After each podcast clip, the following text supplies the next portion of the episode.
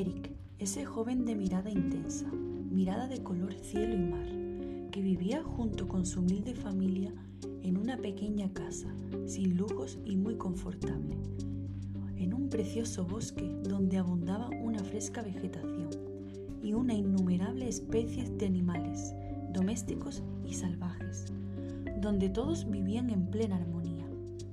A Eric le encantaba salir a primera hora de la mañana a explorar el bosque. Por el camino se inventaba historias de hadas y duendes, de aves gigantes y conejos preciosos.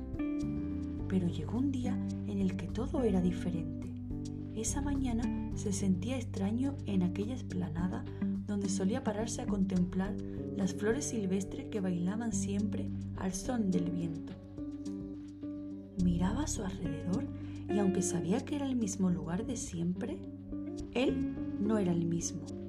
No comprendía lo que le pasaba. Su cuerpo ahora era peludo.